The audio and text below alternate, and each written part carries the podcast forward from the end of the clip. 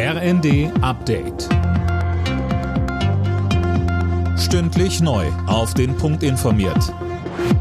Ich bin Colin Mock. Guten Abend. Klimaaktivisten haben den Berliner Hauptstadtflughafen BER lahmgelegt. Beide Start- und Landebahnen mussten am Nachmittag für knapp zwei Stunden gesperrt werden. Mittlerweile sind die Bahnen wieder freigegeben, es komme aber weiter zu Verzögerungen, heißt es. Mehrere Unterstützer der letzten Generation sollen sich Zugang zum Rollfeld verschafft und sich anschließend festgeklebt haben, um gegen die Umweltfolgen von Flügen zu protestieren.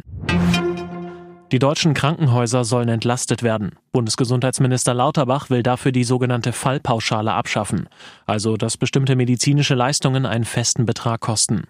Linda Bachmann, das war aber nicht das einzige Thema, das er im Bundestag heute angesprochen hat. Ja, Lauterbach hat auch davor gewarnt, die Corona-Maßnahmen zu schnell zu kippen. In manchen Bundesländern, darunter Bayern, müssen sich Corona-Infizierte unter Auflagen nicht mehr isolieren. Und auch die Maskenpflicht im Nahverkehr wackelt in einigen Ländern.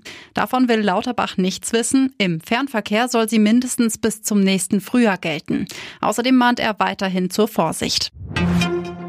Am morgigen Black Friday hofft der Handel auch auf Rückenwind für die Innenstädte. Die hatten in den vergangenen Jahren immer weniger Zulauf. Dazu kommt jetzt die insgesamt etwas eingetrübte Kauflaune.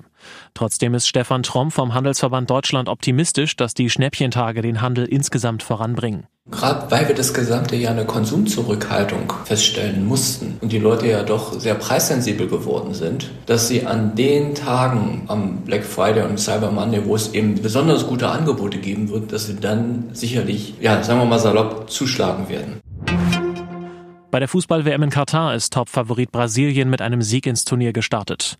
Gegen Serbien setzten sich die Südamerikaner mit 2 zu 0 durch.